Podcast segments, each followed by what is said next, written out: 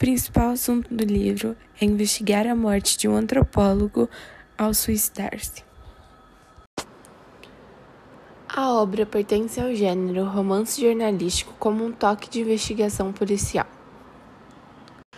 A narrativa tem como base um fato real, a misteriosa morte de Buell Quinn, um antropólogo americano de 27 anos que suicidou-se em 1939, sem motivos aparentes, fê-lo na frente de dois índios de tribo brasileira localizada em Tocantins.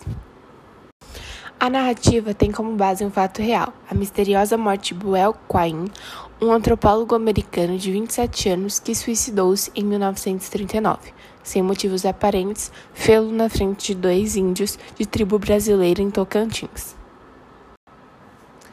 A narração é feita a partir de dois narradores com diferentes pontos de vista.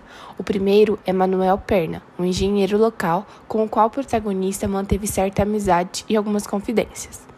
O segundo é um jornalista que investiga extraoficialmente o caso, no intuito de escrever um livro. Sua identidade não é revelada e alguns interpretam como o próprio Bernardo, embora não seja oficial.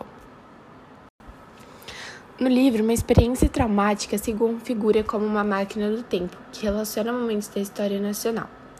Assim, a história do suicídio de Bel Quain acaba mexendo com o trauma do próprio narrador. Quando ele está no hospital, acompanhado de seu pai, no leito da morte, testemunha a última hora de um velho desconhecido, que ocupa a cama ao lado e que está morrendo em solidão. O velho, no seu delírio, chama o narrador de Bill Corren, confundindo com um amigo da juventude. Muitos anos depois, o nome de Buell Quain, mencionado no jornal, traz o narrador a reminência daquele outro nome que ouvira pronunciado pelo velho. O narrador e sua irmã têm disputa a herança do pai com a última mulher dele, que é quem acaba ficando com tudo. O pai só deixa os filhos seu silêncio como herança. Como disse o testamento de Manuel Perna, único amigo de Quain no Brasil, o segredo, sendo o único bem que se leva para o túmulo, é também a única herança que se deixa aos que ficam. Como você e eu, à espera de um sentido, nem que seja pela suposição do mistério, para acabar morrendo de curiosidade. No livro, uma experiência traumática se configura como uma máquina do tempo que relaciona momentos da história nacional.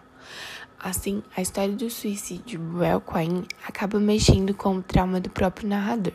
Quando ele está no hospital, acompanhando seu pai no leito da morte, testemunha a última hora de um velho desconhecido que ocupa a cama ao lado e que está morrendo na solidão.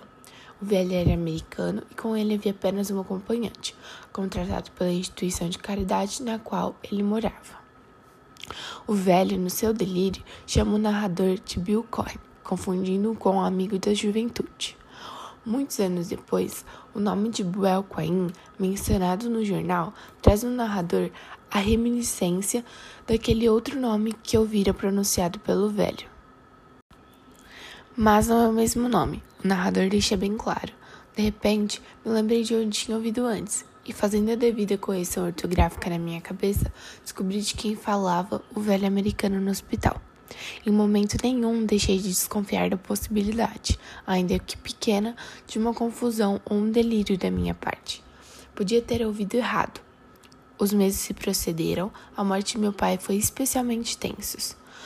E eu não andava com a cabeça no lugar. Ou seja, a leitura do nome do antropólogo no jornal se torna disparador da experiência traumática, entendendo que por ela a resposta a um evento ou eventos violentos inesperados ou arrebatadores, que não são inteiramente compreensivos quando acontecem, mas que retornam mais tarde sem flashbacks, a morte do pai, que ocorrera quando ele estava ausente, apenas é relatada. Era o dia de minha partida. Minha vida seguiu seu rumo. Meu pai morreu três meses depois.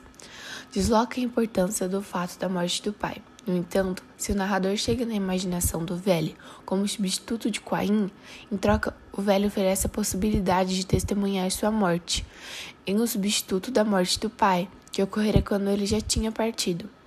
Essa troca de papéis funciona como um deslocamento que pode explicar o porquê de uma história da morte de Quain provoca uma obsessão.